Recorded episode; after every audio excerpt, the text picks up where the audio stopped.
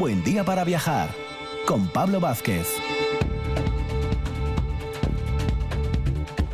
Muy buenos días Asturias, bienvenidos a esta mañana de jueves, a nuestro programa número 143, cómo van subiendo las cifras en nuestro ciclo veraniego, que vamos a iniciar como ahora hacemos, en verano, todos los jueves, con nuestro amigo Rafa Gutiérrez Stone desde la librería La Buena Letra que nos trae dos recomendaciones literarias guion viajeras, ya lo sabéis.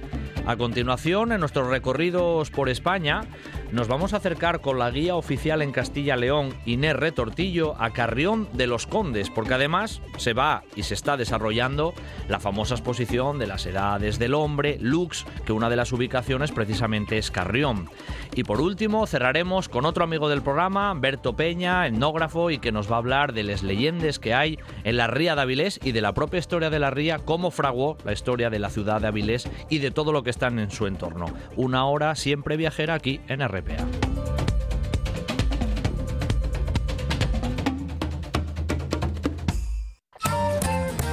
Asturias es mar.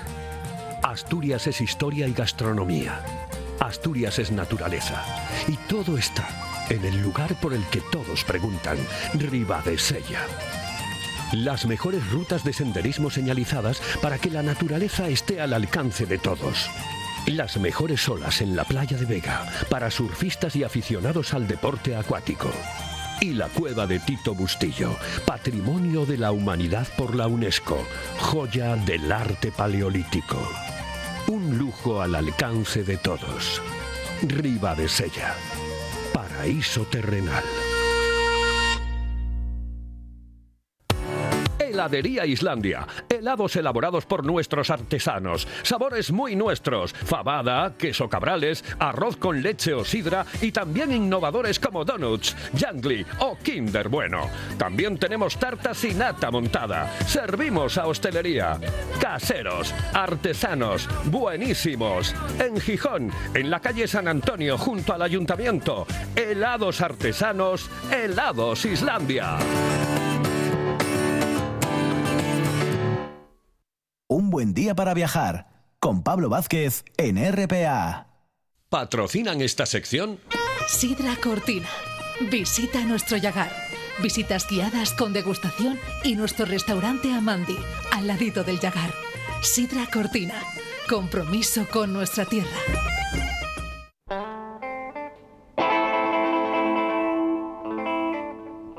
Un buen día para viajar con Pablo Vázquez.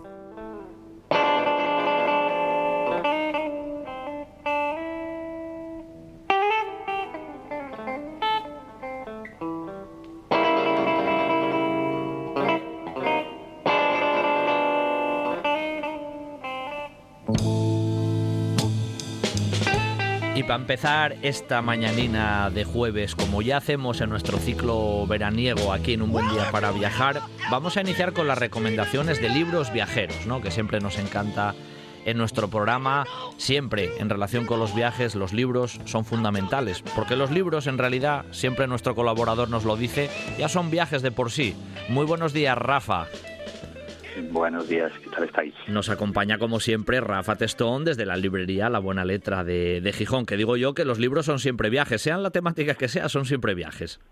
Sí, sí, sí, cualquier libro es un viaje, eso, eso está claro. Eso Pero está bueno, claro. cuando en este programa tenemos libros que son de viaje, o por Eh. lo menos le buscamos la excusa del viaje siempre. Correcto, correcto. Bueno, ¿a dónde, ¿a dónde nos llevas hoy, Rafa? Más o menos el primero, la primera recomendación. Pues vamos con la primera recomendación. Es un libro de, del escritor donostiarra Ander Izaguirre. Ander Izaguirre, en otro programa de, de esta casa, yo siempre lo recomiendo mucho en literatura y deporte, porque tiene uno de los libros de ciclismo que más me gustan, que es el de Plomo en los bolsillos. Es un periodista especializado en temas deportivos y aquí lo que vamos a, el libro del que voy a hablar hoy está editado también por Libros del Cao, como, como el anterior, el de Plomo en los bolsillos, pero se titula Los sótanos del mundo. Y esto es una especie de locura en la que en la que fue sumido Ander Izaguirre por parte de bueno de uno de los grandes viajeros que hay en España, que es el donostiarra Josu Istueta, que bueno junto a Ángel Ortiz ya habían hecho expediciones por por medio mundo en, en su en su autobús, el, Nai- el Nairobitarra, que es como lo llamaban ellos, y propuso a a 10 viajeros, entre ellos, bueno, a nueve en realidad, entre ellos eh, Ander Izaguirre, que era el que lo llamó, tenía 24 años en ese momento cuando, cuando llama a, Ander Izaguirre y le llama para que le diga que a ver si se quiere unir a una expedición que se llamaba Pangea, viaja al fondo de los continentes, y lo que querían hacer era, en una época en la que estábamos en la fiebre de los 8000, de viajar, que los viajeros iban siempre a las cimas, pues ellos lo que quisieron es ir a las... A, a los sótanos del mundo, que es como se titula precisamente este libro, los sótanos del mundo, los bueno, las zonas del mundo tienen una altitud más baja. Y entonces aquí lo que fue fue este viaje en el que se unieron nueve personas inicialmente, pero después iban sumándose unos o unas personas mientras se daban de baja otras. Entonces esta, esta expedición empezó en septiembre de 2000, terminó en junio de 2001 y Ander Izaguirre durante esos años iba escribiendo unas crónicas semanales en una revista que era la revista Zabalik y después en 2005 publicó este mismo libro en la editorial Elea. Pero esta editorial Elea es una editorial de Euskadi, es una editorial que, que cerró y después, 20 años después de aquel viaje, lo que hizo Libros del Tao pues fue recuperar ese libro y publicar esos esos relatos que había publicado previamente mm. Ander Izaguirre en la, en la revista. Y aquí pues vamos a ir desde el Valle de la Muerte en América del Norte, el lago Eire en Oceanía, la Laguna del Carbón en América del Sur, el Mar Caspio en Europa, el Mar Muerto en Asia, el lago Sal. Todos estos territorios que normalmente son territorios hostiles, pero en todos ellos hay una hay algo que no suele haber en las cumbres, que es personas. Claro. y, esa, eso ya es un toque totalmente diferente porque ahí está la presencia humana. Eso es, esta es la, esta es la gran ventaja que tiene visitar los puntos más bajos, mm, los puntos más bajos del continente. Y aquí no solamente va, vamos a hacer el viaje recorriendo estos lugares, sino acercándonos a, pues a pastores, a mineros, a refugiados, a inmigrantes, a toda la población que está en estas grandes depresiones, porque en estas depresiones vive gente, ¿no? Y estas y este libro al final lo que hace es recorrer o recorrer sí las historias de la gente, que son las que dan esa pequeña sacudida eléctrica que todo que todo viaje necesita no un viaje al final es conocer no solamente el territorio sino conocer también a las personas que lo habitan. Claro que sí. Eh, Rafa ya es de por sí ya es una historia curiosa no porque en esa fiebre de los 8000 que tú de los 8000 que todos iban hacia arriba estos al contrario van hacia abajo eh bajan las escaleras. Y aparte em, Ander Izaguirre tiene una forma de escribir muy muy atractiva. Es como que te una tensión ahí siempre que cómo te lo cuenta o sea casi casi te atrapa desde el principio desde el principio. Ander Izaguirre, la verdad es que es un y eso que este este libro es de sus primeras sus primeros libros, aunque hizo alguna revisión, hizo alguna revisión ahora cuando lo volvió a reeditar en la edición de 2020, pero tiene esa maestría del periodista deportivo a la hora de contar y sobre todo acercarse a las historias humanas, que yo creo que es lo más interesante, no solamente el viaje el viaje geográfico, sino las historias humanas que se encuentran en cada uno de ellos y también las relaciones que se fueron estableciendo entre los nueve expedicionarios, aunque en el libro cita el nombre de ellos, pero después a la hora de, hablar de, dentro del libro siempre ponen nosotros, ¿no? Siempre está con nosotros fuimos, nosotros hicimos, pero sí que te va poniendo uno a uno cómo fueron viviendo cada uno de ellos ese viaje. Bueno, pues ese viaje que fíjate, nos lleva a América del Norte, América del Sur, Australia, África, pedazo de viaje en esos sótanos del mundo. Esa es la primera recomendación de Ander Izaguirre. La segunda, ¿por dónde va? Pues vamos también en un, en un viaje, eh, un viaje, pero en este caso nos vamos a marzo de 1940 y nada más y nada menos que con John Steinbeck. Y vamos con el libro que se, titula Por el mar de Cortés. Este es una, una expedición que hizo el propio John Steinbeck junto a su amigo, que era un el biólogo marino Doc Ricketts, y aquí hicieron un viaje que, bueno, ellos llevaban tiempo queriendo hacer ese viaje juntos. Eh, hay que ir, Pablo, a ti que te gusta mucho la historia, a la época, pues estamos hablando de 1940 y en Europa, pues la Segunda Guerra Mundial ya estaba ahí acechando. y, esto como en Casablanca, ¿no? Mientras los alemanes atacaban, nosotros nos enamorábamos, pues mientras se desencadenaba la Segunda Guerra Mundial, pues Steinbeck y Doc Rittes decidieron embarcarse en un, en un viaje eh, que duró seis semanas en un barco sardinero que se llamaba el Western Flyer y recorrieron 4.000 millas desde la bahía de Monterrey bordearon la península de Baja California y se adentraron en el, bueno, que entonces era casi inexplorado el, el mar de Cortés. Y lo que hace John Steinbeck es, en este libro, es hacer un recorrido, un, diario de, de, viaje, una especie de cuaderno de bitácora en el que, bueno, vamos viendo no solamente la belleza del entorno, pero lo, más llamativo de este libro es el mar, ¿no? Las descripciones que hace del mar y ese sentimiento de, de todos los peligros y toda la calma que uno se puede encontrar en el mar. Es casi, Rafa, un diario de a bordo, vamos a decirlo así, un diario hay de bitácora, ¿no? De estos que se escribían sí, antiguamente, ¿no? Este, este es un cuaderno, un, es el cuaderno de bitácora, tal como lo, vas narrando, porque va día a día de cada una de esas seis semanas, es como eh, contándonos Steinbeck y también con alguna referencia a lo que está sucediendo fuera, que también nos da cuenta, ¿eh? Claro. Pero sobre todo es ese canto de amor a, la naturaleza, al mar, a la amistad, a los, bueno, a las dificultades que se van encontrando ellos en el día a día. Sí, porque en realidad, según tú, tú lo comentabas, el, el recorrido ya fue intenso, subirse ahí en un barco sardinero mano a mano, ¿no? Como, como hicieron ahí en los 40, mientras el mundo se despedazaba prácticamente ya, ellos estaban ahí en el mar, ¿no? Tiene ese, ese toque casi evocador, ¿eh, Rafa?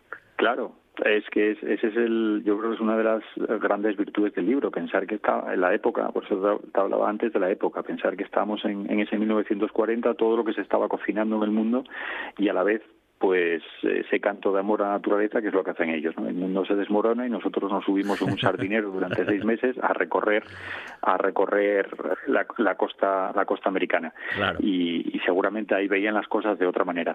Seguramente en los despachos de Europa estaban había muchos mapas y, y muchos ejércitos que estaban eh, viendo qué era lo que iban a hacer y ellos mientras pues velando por la naturaleza y en el mar. Claro, es una especie de crónica viajera, pero a la vez también tiene ese trasfondo un poco científico, ¿no? del, mundo marino y, demás, ya que iba con un, con un biólogo, ¿no? Que nos comentaba. Iba, con un biólogo marino, entonces no solamente tiene ese, ese punto del mar, sino de los territorios que se iban que se iban encontrando. Es también, bueno, las eh, sobre todo es sí que es el fondo marino, el universo marino, pero también hay una, bueno, revelación científica de, de los lugares por donde ellos iban borde, que iban bordeando. Además, Rafa, que mira, yo eso te lo digo ya y se lo digo a los oyentes, tuve la oportunidad y leí, leí el libro eh, por el mar de, Cortés, tiene, tiene casi más, pensando que es 1940, como ese trasfondo un poco también de, de, ecología, ¿no? De, respeto a, mm. al mar, ese punto de vista ecológico que he visto hoy a lo mejor es más común, pero los 40 no era tanto. No, no era tanto, no era tanto, es verdad, es verdad esa, esa referencia que das. En 1940 yo creo que nadie tenía ninguna preocupación ecológica por el mar. Bueno, no, nadie no, seguramente había, había personas que la tenían, pero, pero no, les, no les hacía mucho caso. Y sí es verdad que está todas esas referencias que están surgiendo siempre durante toda la narración, durante todo el libro, sobre, bueno, sobre el ecosistema marino y sobre la importancia que tiene para, para la sostenibilidad del planeta. Aunque bueno, yo esto siempre digo lo mismo, que el planeta va a subsistir esté como esté, el problema será que vivamos nosotros, pero eso el planeta sí. seguirá. eso, eso casi seguro ya que diste en el clavo. Al margen nuestro, el planeta de momento casi seguro que seguirá. El, planeta sigue, no sé en qué condiciones, pero seguro que sigue. en los últimos 30 segundos que nos quedan, John Steinbeck, bueno, aparte ya es muy famoso, es uno de los grandes, ¿eh? es un autor muy, muy reconocido, Rafa. Bueno, qué decir, John Steinbeck y, ese, y ese libro que es Las uvas de la ira, sobre todo, solamente con, ese yo creo que ya justifica toda una carrera literaria. Hablamos un poco de, las uvas de la ira también en este programa, cuando hablamos del libro Nomadland también, sí, sí. que bueno, que cada uno en su época reflejaba también ese, ese mundo de depresión y como algunas personas se habían subido en ese viaje. ¿no? Las uvas de la ira también puede ser un libro que, que podíamos traer en este programa, o también es un viaje. Claro que sí, seguramente lo, lo haremos. Bueno, hoy nos traías, bueno, pues dos obras bien diferentes, también con ese perfil viajero, ¿no? Los sótanos del mundo de, de Ander Izaguirre, ese viaje a las profundidades de, nuestro planeta en muchos sentidos, y por el mar de Cortés de John Steinbeck. Rafa, como siempre, un placer tenerte aquí y nada, muy pronto volvemos a hablar. Gracias. Sidra Cortina, en Amandi. Una propuesta gastronómica para vivir el mundo de la sidra y conocer todos sus secretos. Nuestro Yagar, con visitas guiadas y degustación, donde podrás conocer todo el proceso de elaboración de nuestros mejores productos. Y el gran restaurante Amandi, pegadito al Yagar. Sidra Cortina, compromiso con nuestra tierra. Si piensas en chocolate, piensa en Argüelles El chocolate nuestra pasión. Nuestro secreto, la selección de los mejores cacaos del mundo. Descubre todas nuestras variedades y sumérgete con cada bocado en un mundo de sabores, de recuerdos, de sueños. Desde 1912, el chocolate artesano está en Gijón. Piensa en chocolate. Piensa en Argüelles. E mejor plan para este verano está en Ayer. Un sinfín de actividades gratuitas pensadas para ti. Tren turístico por el Concejo, visitas guiadas, rutas de senderismo nocturnas en puentes de invierno y rutas teatralizadas en el Pozo San Fernando y la Cascada de Surbeu. Talleres de astronomía y de botánica, actividades infantiles en el Centro de Interpretación de la Vía Carisa y mucho más. Infórmate en www.ayer.es. Haz tu reserva y descubre la magia de ayer.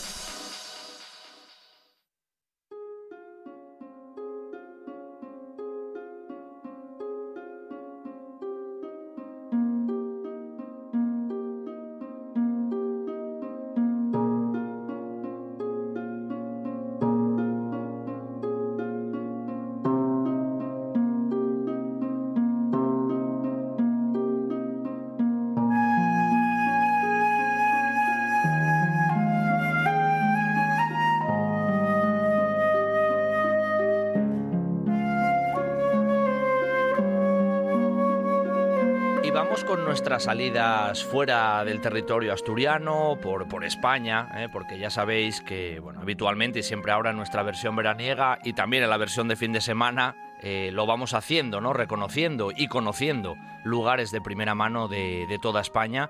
Y en este caso, hoy nos vamos a ir entre comillas cerquina, porque vamos a ir otra vez a territorio, a territorio de Castilla y León. ¿no? Es que en Castilla y León hay una tal cantidad de recurso monumental, artístico, gastronómico, etcétera, etcétera que siempre nos gusta ir. Y cuando vamos a Castilla tenemos ahí algunos amigos y amigas, casi corresponsales, guías oficiales, que en este caso hoy nuestra amiga es Inés Retortillo. Buenos días, Inés. Buenos días, ¿qué tal andamos de nuevo? Todo bien, todo bien y un placer siempre ¿eh? escucharte de vez en cuando y bueno, viajar contigo, en este caso radiofónicamente, a tierras castellanas, cerca de Asturias, porque ahora estamos muy bien comunicados y se va muy rápido a todos los sitios, pero hoy específicamente nos vamos a ir, si no me equivoco, en tierras palentinas, aunque bueno, a lo mejor tocamos otros lugares, pero de momento vamos a ir a esa zona por la de Carrión de los Condes, etcétera, etcétera, que siempre es interesante, Inés. Sí, sí, por supuesto. Hay que tener en cuenta además que este año es importantísimo. Volvemos a tener año jacobeo, eh, volvemos a retomar un poquito, bueno, pues ese, ese ímpetu de esas peregrinaciones importantes y evidentemente, como ya decía Alfonso X el Sabio, ¿no? En sus cantigas, que el mejor tramo del Camino de Santiago, por supuesto, el de Palencia, el de Fromista, Villalcázar de Sierra y Carrión de los Condes. Él iba todos los años a Villalcázar de Sierra porque dice que es donde más milagros se producían, así que, bueno, habéis venido al lugar exacto. bueno, esa zona además es muy rica en, en recurso monumental y tal vez eh, la parte románica pues sea una parte estrella, pero bueno, hay, hay mucho más, ¿no? Tú como guía oficial que eres y que conoces conoces bien la zona, em, ¿qué nos propones? ¿Qué recorrido nos propones? ¿Qué lugares eh, son un poco los más estratégicos de la propia Carrión? Y casi te preguntaría, Inés, em, ¿por qué ese nombre de Carrión de los Condes? ¿Cuándo, ¿Cuándo surge esa toponimia y por qué surge esa población? ¿Conocemos esos datos históricos? Hombre, Evidentemente, eh, Carrión de los Condes no nace como Carrión de los Condes, sino que tiene sus orígenes en la época romana, evidentemente. Eso es una zona muy rica romana no en vano hay que tener en cuenta que muy al lado de Carrión de los Condes tenemos la Villa Romana de la Almeda y Quintanilla de la Cueza, que son villas romanas del siglo IV. Así que, evidentemente, son lugares con una trascendencia histórica importantísima. Prácticamente toda la provincia, pero sobre todo esta zona es muy importante porque, bueno, pues los romanos evidentemente invertían allí donde tenían grandes riquezas. Es una zona regada por ríos y evidentemente una zona de tránsito importante. Así que desde aquella época tenemos poblaciones que nos van a decir que la zona eh, es emergente. Sin embargo, la época, podemos decir, de esplendor de Carrión de los Condes surge en la época en la que se hace la repoblación. Una repoblación bajo el reino de León, con eh, los condes eh, de Carrión, que vienen de la zona norte, de la zona de Saldaña, eh, dinastías importantes de, de aquella época y que van a crear lo que se llamaría inicialmente Santa María. Y más tarde pues Santa María de Carrión y haciendo referencia a los condes de Carrión. De en vano, uno de los monumentos más importantes que tenemos es el monasterio de San Zoilo, que hoy en día lo visitamos y es una auténtica maravilla, y es donde tenemos uno de los panteones más importantes de aquella época, esos panteones de los condes de Carrión, que bueno, pues son una auténtica maravilla. Claro, es que eso es una de las paradas obligatorias, ¿eh? que ya casi has mencionado tú, y que ahora, y que ahora miraremos, porque yo creo que Hombre, llegar a Carrión y no hablar del monasterio, pues es como no ir a Carrión directamente. Pero antes de meternos en la, pero antes de meternos en el propio monasterio de, San Zoilo, que además ahora es un complejo hotelero de, muy buena calidad, lo que es en la zona así más, más céntrica, porque la propia población nace, nace pegado al río, al río que lleva el mismo nombre, al río Carrión. ¿Qué tenemos por esa zona más, más, más central? Porque tú nombrabas el tema romano, Inés, que la Olmeda está ahí muy cerquina y eso ya daría para otra sección solo. ¿Quedó algo de, presencia romana en la que es la propia población hoy o lo que tenemos hoy es más el entramado medieval que se desarrolló es después? Más el entramado medieval. Sí que es verdad que tuvimos esa, dominación romana eh, de esta antigua lacóbriga, que es como, como se llamaba en la antigüedad, pero realmente hoy en día los vestigios que nos quedan directamente en Carrión de los Condes son de esa época medieval y sobre todo pues el tránsito del Camino de Santiago. El eje principal de la localidad es eh, el propio camino. Y por eso pues bueno el recorrido que normalmente hacemos es eh, el camino de Santiago. Lo iniciamos directamente en la zona donde está la muralla una muralla del que conservamos todavía vestigios que es una, una zona muy importante. Precisamente allí tenemos el monumento al peregrino como no podía ser de otra manera. Y a partir de ahí tendríamos los dos hitos más importantes, la iglesia de Santa María, que hoy en día conjuntamente con Santiago conforman dos de las sedes principales de la exposición de las edades del hombre, que ya sabes que este año se está celebrando con tres sedes importantes, Burgos, Carrión de los Condes en Palencia y Sagún, que lo tenemos cerquita, que es donde está enterrado el rey Alfonso VI con cuatro de sus mujeres.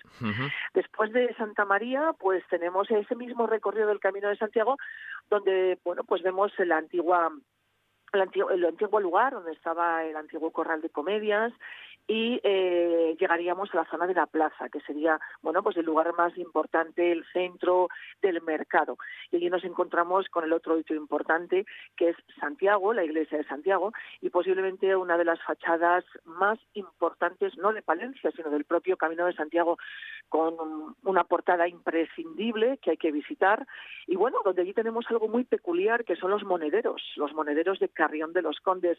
Pero bueno, no nos referimos a las, a las, a las carteritas, sino que nos referimos a que directamente, bueno, pues allí teníamos una ceca y una producción de moneda importantísima. Y bueno, pues la verdad es que en esa portada lo que vemos es un poquito los elementos principales y los gremios principales que, que bueno pues tenían esos esos eh, esa, ceca que teníamos en Carrión de los Condes no donde pues aparece por ejemplo los fundidores de las monedas el maestro el escribano eh, el recocedor el que aplanaba directamente la moneda el acuñador eh, y el escribano que tomaba acta y firma de absolutamente todo. Por eso Carrión fue un, un lugar importante porque donde se producía la moneda pues realmente bueno pues era un lugar donde la industria era importante en aquella época. Eso te iba a decir, Inés, si llegó a tener una, una ceca, eh, eso era por algo, porque si se acuñaba moneda allí mismo es que la trascendencia y el valor que ya tenía en aquellos momentos la población era de, bueno, de, de relevancia. Evidentemente, evidentemente. Era muy relevante desde el punto de, vista industrial y no en vano luego más tarde con el monasterio de San Zolio y con Carrión de los Condes, pues llega a ser, bueno, pues otro de los hitos importantes del Camino de Santiago, porque fíjate, aquí se traen las reliquias de San Zoilo, procedentes de la zona del sur de España, todavía se conservan, son, eh, son esas, eh, esas reliquias que todavía guardamos en el altar mayor de, de San Zoilo y además, sobre todo, la restauración que se hizo de los restos textiles eh, hechos posiblemente en un taller andalusí o fatimí eh, con influencia persa, que fue restaurado por la Junta de Castilla y León y hoy en día los podemos también visitar dentro del monasterio de San Zoilo. Así que, evidentemente, eh, no solamente lo que es el Camino de Santiago, sino que nos han dejado vestigios de todo lo que es el esplendor que tuvo, que tuvo Carrión, evidentemente. Ese, ese tránsito que tú nos comentabas de esa, bueno, prácticamente iglesia de Santa María hacia esa de Santiago, pasando por la Plaza Mayor, es como el eje, el eje obligatorio cuando cualquier turista, viajero, llega Carrión. Y además, según tú me lo comentabas, Inés, estaba, estaba viendo en fotografías, ¿no? Y a través de imágenes, que ahora Internet siempre ayuda mucho para esto. La portada, la portada que mencionabas de, de Santiago es, es, impresionante. O sea, la decoración, la riqueza que tiene, es un bueno, es una fachada que, vamos, cualquier turista que se acerque a Carrión tiene que hacer la fotografía o acercarse a verla obligada asistencia, obligada asistencia.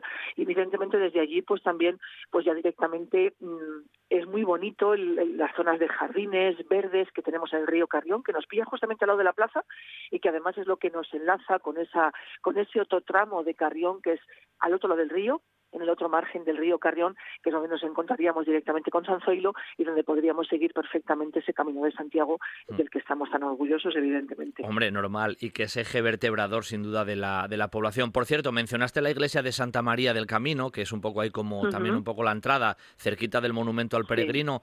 De, de, la iglesia originaria, ¿se conserva, ¿se conserva buena traza también en Santa María o tuvo muchas restauraciones y reformas?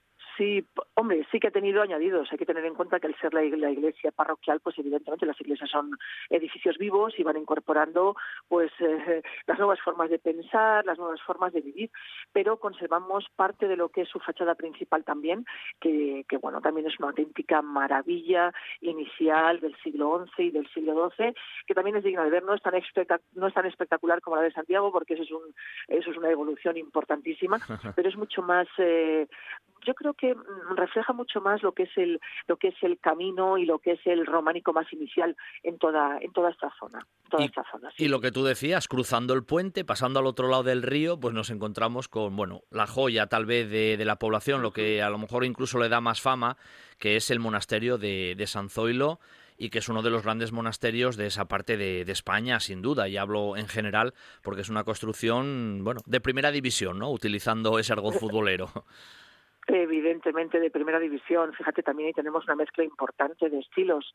Sí que es verdad que tenemos una fachada eh, pues del siglo XVI de Felipe de Berrojo, que es una auténtica maravilla, pero ya cuando nos entramos, debido a las diferentes reestructuraciones y a las restauraciones que se han ido haciendo y en las catas arqueológicas, pues bueno, la zona de enterramiento a los pies de la iglesia de del Panteón de los Condes es una auténtica maravilla y bueno, se han ido encontrando partes de ese románico más primitivo con el típico taquero jaqués, eh, esa influencia del románico aragonés, eh, bueno, se han encontrado partes antiguas hechas en ladrillo, eh, vemos también la evolución del claustro, que el claustro es una auténtica maravilla, sobre todo sus cubiertas, y evidentemente la disposición de lo que era un antiguo monasterio cisterciense con la parte muy, muy, muy eh, muy a la vista de lo que era esa forma de pensar, ¿no? Y de vivir el ora et labora, el orar y el trabajar, que hacía que las construcciones de esos monasterios pues integrase las diferentes eh, las diferentes partes de la iglesia, del refectorio, la zona de trabajo,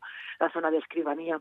Evidentemente ahí lo tenemos. Y que es verdad que como decías tú, Hoy en día, bueno, pues una parte pertenece a la diócesis, que es la parte religiosa y parte del claustro, y otra parte, tras la desamortización, pues bueno, eh, empezó a estar en manos privadas y hoy en día es una explotación hotelera y, de restauración de primer orden que tenemos también en Carrer de los Condes. Eso que mencionabas casi de la evolución histórica, ¿no? Que a veces las propias construcciones eclesiásticas van teniendo, ¿no? Porque, oye, el paso de los tiempos, los avatares históricos también lo van modificando, pero en San Zoilo está claro lo que tú mencionabas al principio, ese eje vertebrador que fue el Camino de Santiago y que eso era un río de influencias que iban llegando de diferentes lugares y que lógicamente también desde San Zoilo fue absorbiendo, ¿no? El Camino de Santiago era un tránsito hacia Santiago, pero a la, vez era un desarrollo artístico tremendo evidentemente. Hay que tener en cuenta que, bueno, el tramo que tenemos en Palencia era un tramo crucial, era un tramo muy, eh, muy utilizado porque es una zona muy, muy llana Así que era una zona fácil de tránsito. Y evidentemente debido a la protección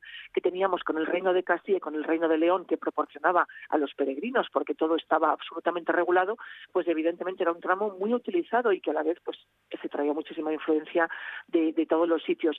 No en vano, a partir de Carrión de los Condes ya entramos en León, otro tramo importantísimo del Camino de Santiago y evidentemente muy utilizado y con eh, hitos importantes de localidades dentro del camino que bueno tampoco hay que dejar de visitar evidentemente ni el tramo que viene de Burgos ni el tramo que pasa hacia León. Claro. Oye, en estos últimos minutos que tenemos de charla, Inés, ¿qué, qué implica o qué significa para Carrión o para Sagún el desarrollo de esta exposición de las edades del hombre, esa Lux, ¿no? que es como el título que Sí. lleva oficial? ¿Qué implica desde un punto de vista artístico? Lógicamente, eso ya seguramente nos lo vas a desgranar un poco ahora, pero también turísticamente para las poblaciones.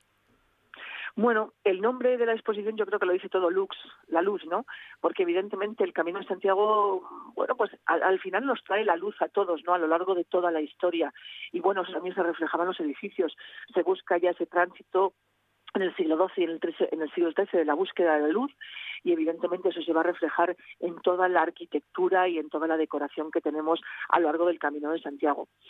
¿Qué supone para nosotros? Pues bueno, tras tras eh, este año y tres meses que llevamos así, pues hombre, mm, vemos un poquito una ventana abierta. Sé que es cierto que no tenemos extranjeros, sí que es cierto que se va a circu- circunscribir el, el turismo a- a lo que es el turismo nacional. Se han empezado a reabrir, eh, bueno, pues los lugares de hospedaje, de peregrinos que tenemos en todos nuestros tramos y evidentemente la exposición de las edades del hombre, que tenga tres sedes como son Sagún, con la peregrina, que es una auténtica maravilla, eh, Carrión de los Condes con Santiago y Santa María y Burgos, pues esperemos que sea un gran revulsivo. No en vano se celebran más hitos importantes. Tenemos que el señor Jacobeo se celebran las edades del hombre y además se cumplen 700 años del inicio de la construcción de la Catedral de Palencia y 800 años del inicio de la Catedral de, de Burgos. Claro. Eh, claro, dos catedrales que son espectaculares. Y la nuestra, la de Palencia, evidentemente, pues hay que recalcar que, bueno, es muy conocido el Camino de Santiago, pero que antes del Camino de Santiago ya hubo, ya hubo otro eh, otro lugar de peregrinos, otro camino de peregrinos previo al Camino de Santiago, que fue la ruta lebaniega, que no se nos tiene que olvidar, muy utilizada durante los siglos VIII y IX, y que iba desde Palencia a Santo Toribio de Liébana, ya en la zona de Cantabria, en la zona de Foramontanos para Eso nosotros. es, claro. Evidentemente, pues eso también es eh, otro otro elemento importante en nuestra provincia. Inés, se dice pronto, pero las edades del hombre ya es su vigésimo quinta edición. ¿eh? Parece que, que empezaba ayer el proyecto y, y esto se ha sentado de tal manera que a veces casi no nos percatamos de la importancia y del valor que tiene una exposición de estas características y ese carácter incluso itinerante, ¿no? Que, que se va moviendo por diferentes lugares y le da y le da un pozo especial. Pues sí, la verdad, sí, ya sabes que las edades del hombre se iniciaron, eh, no, no, lo, no, lo he, no, he, no he comprobado la fecha, pero creo que en torno al año 89. Ujú. Y las primeras edades del hombre fue esa idea de, bueno, pues, pues un poco poner en valor el patrimonio que tenía la diócesis de Valladolid y mm, la catedral de Valladolid eh, se transformó por primera vez en su interior en una sala de exposiciones. Eso fue una idea, bueno, pues revolucionaria y fue la primera vez que en España hubo colas para ver una exposición de arte sacro. que eso fue, bueno, pues un impacto total. A partir de ahí esa idea, bueno, pues fue apoyada por, eh, sobre todo, instituciones públicas y bueno, se fue trasladando a todas las diócesis de Castilla y León. Cuando se nos acabaron las diócesis, empezaron con iglesias mayores, luego empezaron con acontecimientos eh, importantes anuales, como por ejemplo el nacimiento, el centenario del nacimiento de Santa Teresa de Jesús. Eh, han estado dos veces fuera de Castilla y León y lo que supone llevar riqueza, impulso turístico allí donde se celebra y, y bueno, sobre todo eh, restaurar el gran patrimonio. Hay que recordar que más del 50% del patrimonio histórico-artístico que tenemos en España está en Castilla y León. Claro. Así que, bueno, evidentemente lo necesitamos. Y en esa y en esa exposición, Inés, eh, aparte de la gran, bueno, de la ingente cantidad de obras maestras, pues por ahí desfilan Pedro Berruguete, bueno, la familia Berruguete, Fernando Gallego, Siloé, Balmaseda. Gregorio Fernández, o sea, una terna de, de autores eh, fundamentales en nuestra historia artística. Eh, ten en cuenta que bueno es que la provincia de Palencia es riquísima y has nombrado a Pedro Berruguete, el padre, toda esa saga procedente de Paredes de Nava, una localidad muy cercana también a Palencia. Eh, el padre pintor eh, del que bueno hay parte de su obra que no conocemos. Es el que trajo el Renacimiento en pintura al reino de Castilla y de León su hijo y su sobrino pues también van a dedicarse a la pintura, pero sobre todo su hijo Alonso Berruguete le manda a estudiar a Italia, entra en contacto con Miguel Ángel, el que todos conocemos, y bueno, pues entra en contacto con el manierismo y es el que trae el manierismo a la zona de Castilla, en escultura, evidentemente. Bueno, conocido a nivel internacional por todas sus obras. Y de ahí pues pasaríamos a Alejo de Bahía, como has nombrado tú, eh, evidentemente es que tenemos una saga ingente de, grandes escultores y grandes pintores. Bueno, pues como siempre desde aquí invitamos también a nuestros oyentes asturianos y no asturianos, que un buen día para viajar llega allende los mares, que si tienen la oportunidad y la pandemia nos lo va permitiendo, las edades del hombre, Lux, esa exposición, Burgos, Carrión de los Condes, Sagún, serán protagonistas a, lo largo de este, de este verano y de estos próximos meses. Por cierto, hoy específicamente con Inés hemos visitado y hemos recorrido las calles y los monumentos principales de, Carrión, pero no tardando mucho iremos también a conocer Sagún, que Sagún también tiene su interés como, como población ya que bueno, precisamente Castilla-León otra cosa no, pero recurso monumental e historia tiene mucha. Inés, como siempre, ¿eh? muchas gracias, ¿vale? Muchísimas gracias a ti y os esperamos todos los sábados por la tarde para la visita a Carrión y ellos contaremos las leyendas carrionesas. Ahí, ahí, muy bien, perfecto Inés, un abrazo y gracias, hasta la próxima. A ti, muchas gracias, un beso.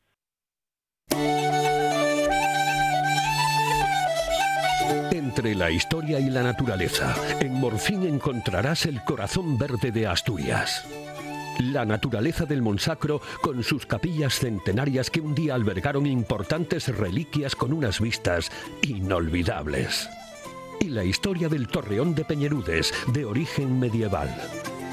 Las zonas deportivas en el embalse de Alfilorios, obra monumental de la ingeniería moderna. Histórico. Monumental Ven a Morcín, corazón verde de Asturias.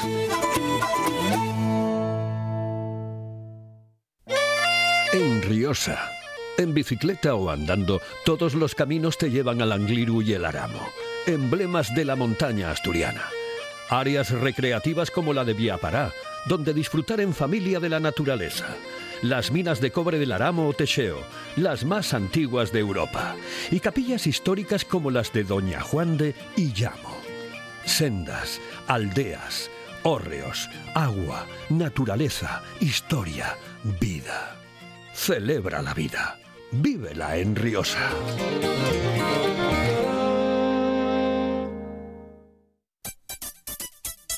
¿Qué tal un cambio de estilo? O el corte de siempre, pero con ese toque que te hace especial. Encuéntralo en Barbería Graymon, en el centro comercial La Calzada. Hazte un tiempo para ti. ¿Cuánto tiempo? Tanto como quieras. Tenemos parking gratuito. Graymon sabe lo que quieres. Ahora también sala de juegos para niños. Reservas en el 610-684266.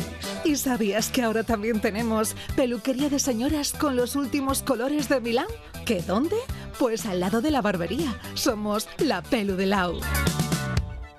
Bien cumula aire, vuelve a marchar, luna y memoria sin señalar.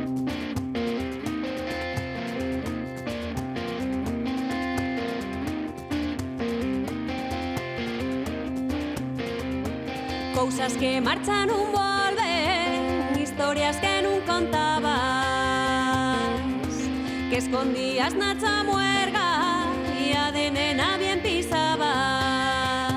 Bien cumula vuelve a marchar, luna y memoria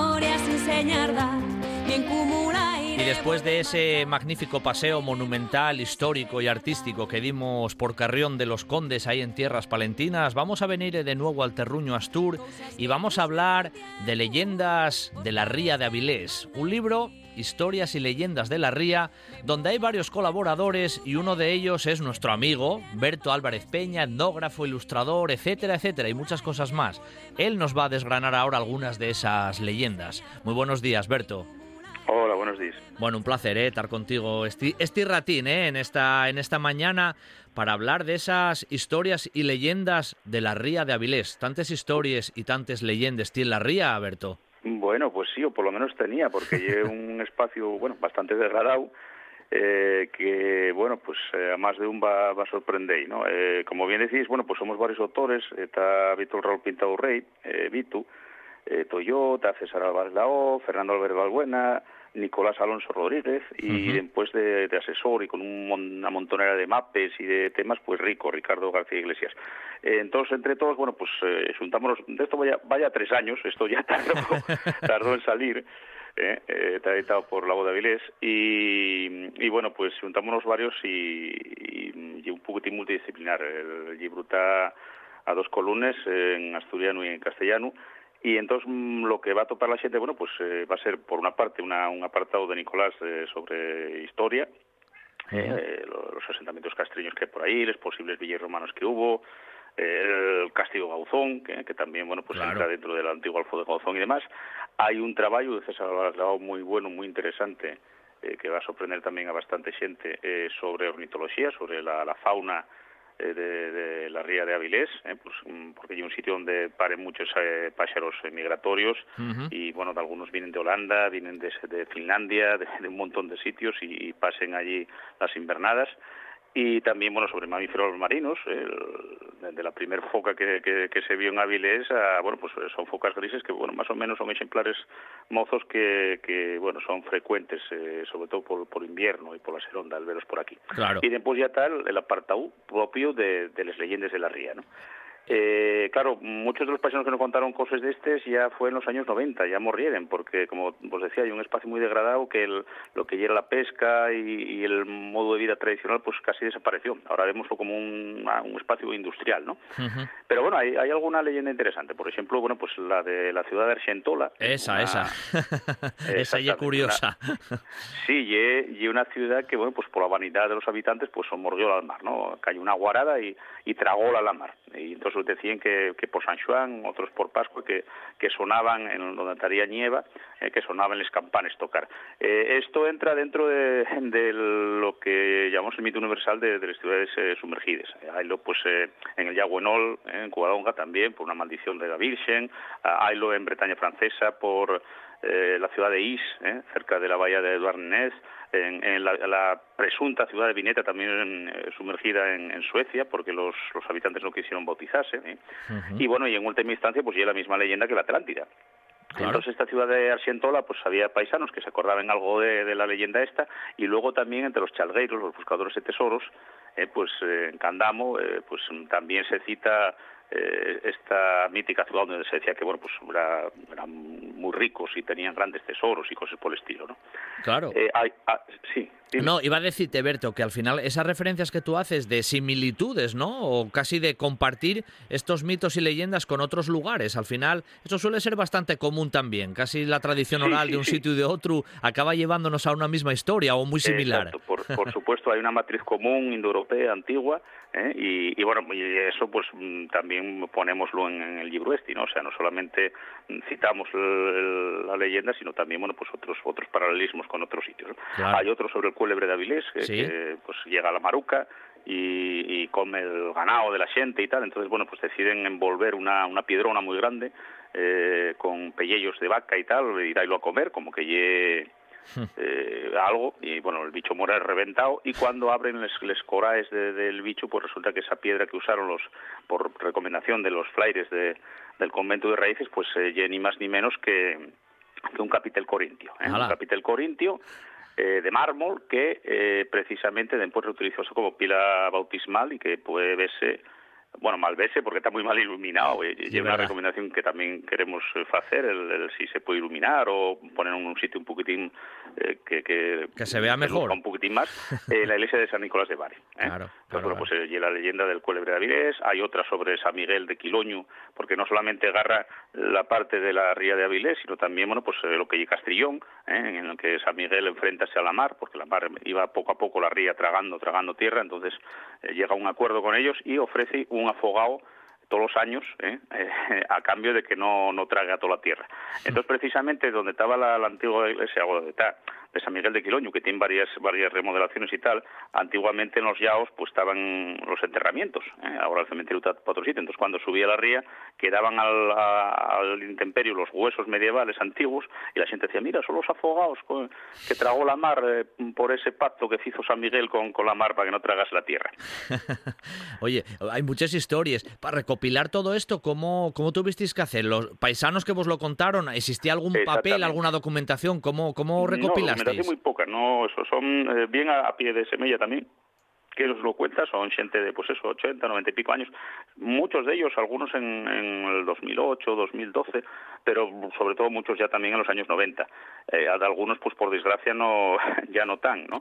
Y bueno, también hay una colaboración de Ceito, el cura de Miranda, que también indagó mucho este tipo de cosas y que, bueno, pues también murió y, bueno, un poquitín también en homenaje a él, el que también colaboró un poco, eh, aunque no firme ya el este libro, ¿no? Pero bueno, son son xente que primero hubo ese cribau de material y después pues la, la posterior reelaboración que hay facer la, la, las comparanzas con otras mitologías o, sí, claro, claro. o cosas así por el estilo, ¿no? Oye, hay otra historia por ahí, la de la isla de San Malandrán, que también da mucho juego, ¿eh? Esa, esa, mira, esa es casi desmitificación, porque en los años 80 y cuando se inventa un poco, o sea, hay, hay un topónimo que es San Malandrán, y, la gente, bueno, pues en los años 80, sin indagar mucho más, pues pensaron que, bueno, que sería porque aquí había alguna vocación a Bran, a Brendan, a, San Balandrán, al monje irlandés, ¿no? Que se hizo el periplo este. Y bueno, el episodio más, más conocido es cuando confunde una ballena con, con una isla y fae fuego allí para celebrar la Pascua y luego la, la ballena quiere comerlos y afogarlos y tal. Entonces, en los años 80, pues varios eruditos hábiles pensaron que, el origen de ese topónimo era este, y por mucho que preguntamos y preguntamos, bueno, pues no, aquello no salía por ningún yao.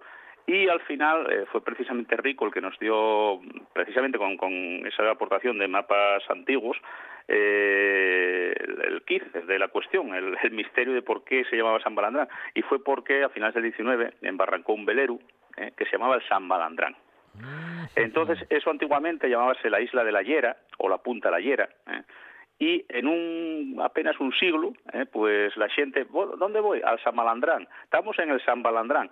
Y, y San Balandrán pasó a San Malandrán y acabó tragando un topónimo, el topónimo actual, al otro, al antiguo, que ya era la punta de la hiera. O sea que en este caso eh, también se cita eso, pero yo un poquitín desmitificando que, que realmente, bueno, pues hay una leyenda de carácter culto que, que medio se reinventa, eh, eh, buscando anicios en el moncho irlandés y en el periplo del viaje de Brendan, claro. pero que en realidad pues era la punta de la hiera contamos eso y también, bueno, pues ya de paso contamos un poquitín la leyenda de, del monstruo este irlandés ¿eh?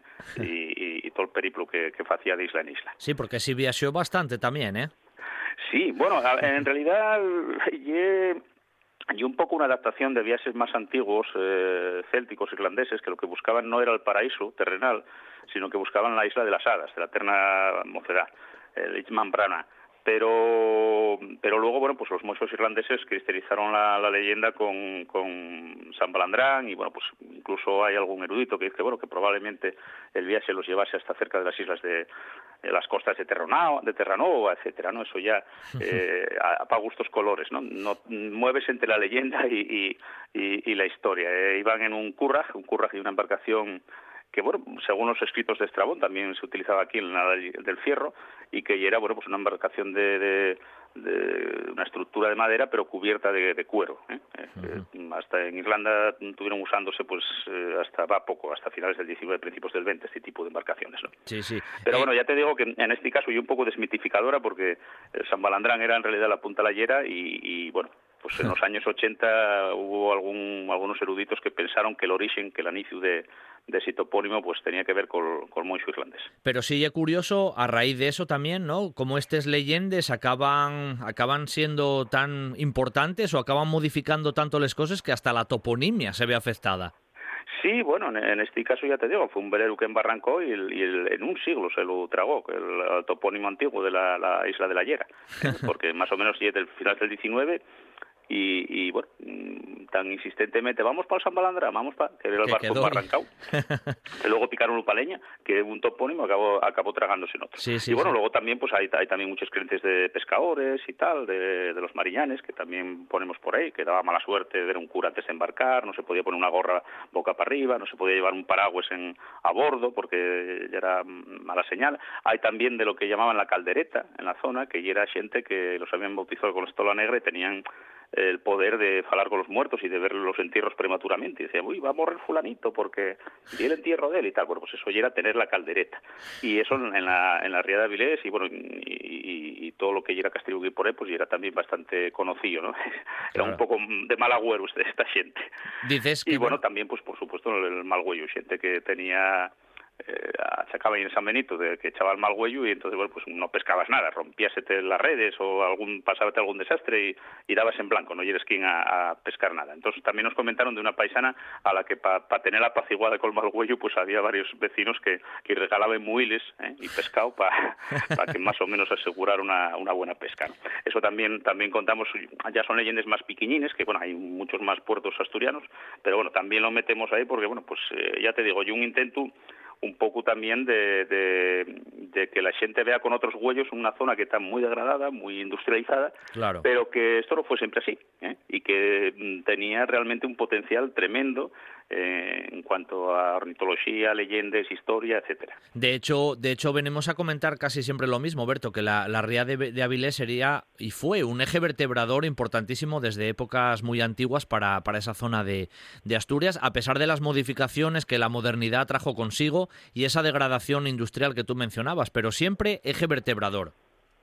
Sí, bueno, y que la, la costa, si nos damos cuenta, eh, cambió un montón, modificámoslo un montón. O sea, lo que ya el Peñón de Raíces, donde están excavándose el, el castillo de Gauzón, que ya donde se fechó la, la Cruz de la Victoria, donde se, chapó y tal, eh, pues claro, antes quedaba aislado del agua. Hubo gente que todavía lo conoció, luego, claro, con Asturiana de Fin, con rellenos y con una cosa y tal, pues tenemos una cosa totalmente modificada, ¿no?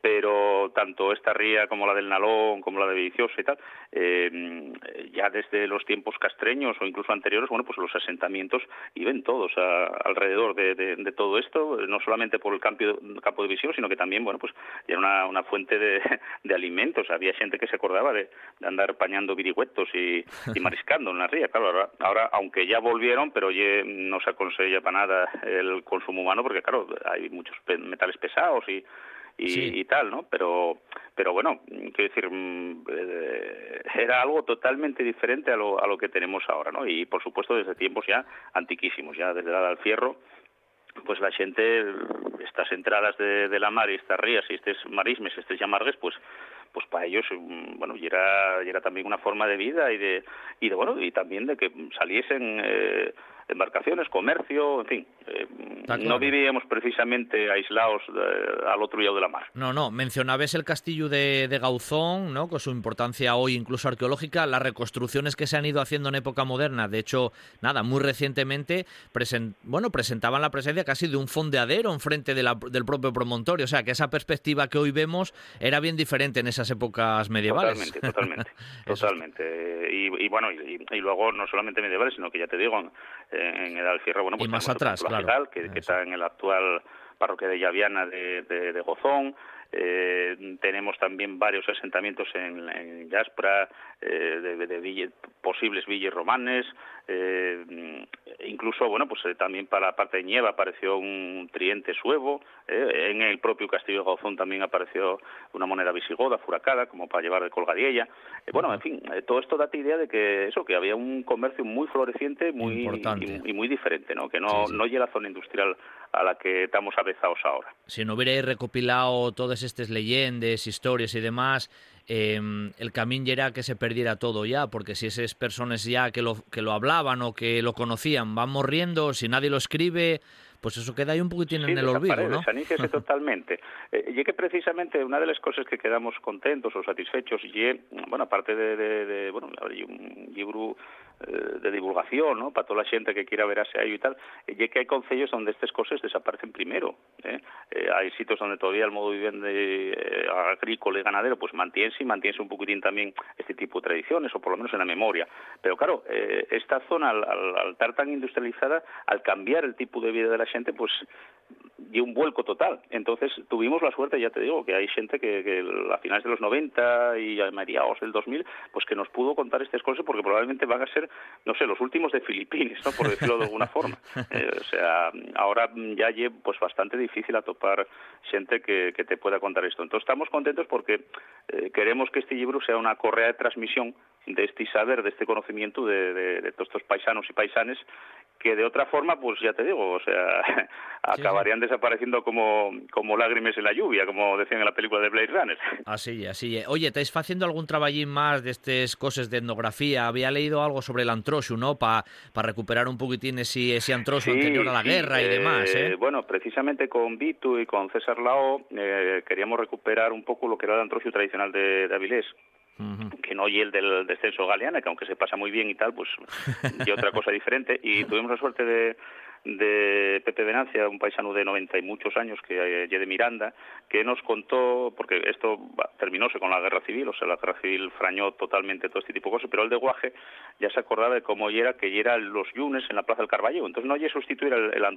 que hay ahora en Avilés por otro, sino como los lunes non hai precisamente nada, bueno, pues mmm, facer como era este, este antroxo que nos dio los datos que tiven en carros del país, uno con unos cuernos, con yocarones, bueno, bastante parecido a, a los que se fan en San Juan de Villapañada, de Grau, sí, sí. o o yo que sé, el Valledor o tal, un antroxo mucho más tradicional y, y relatonos cómo llenan los trajes, cómo llenan con pellejos, con los yocarones, con unos cuernos, había uno que llamaban el cornelo que iba con, con los mullíes eh, de los huesos y unos cuernos puestos y tal, y viven al mercado de ganado los lunes. ¿eh? Y entonces, bueno, pues todos los datos que nos dio este Pepe Venancia y algún otro paisano más, eh, pues bueno, vamos a ver si conseguimos recuperarlo y, y bueno, trabajar un poco el primer año los trajes y todo eso y luego ya quedan para bueno, para años posteriores y, y a fin de cuentas pues igual que se recuperaron pues muchos aguilandos ya te digo Sancho de Villapañada Xedere de Cangas de Narcea eh, el Valledor de Allande etcétera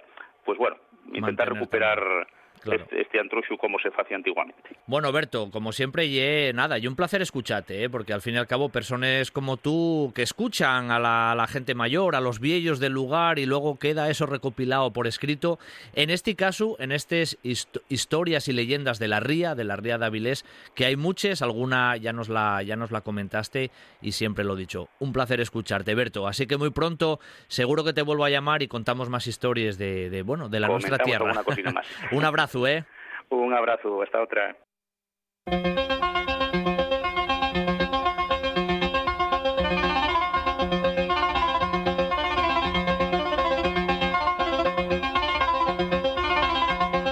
Un buen día para viajar con Pablo Vázquez en RPA.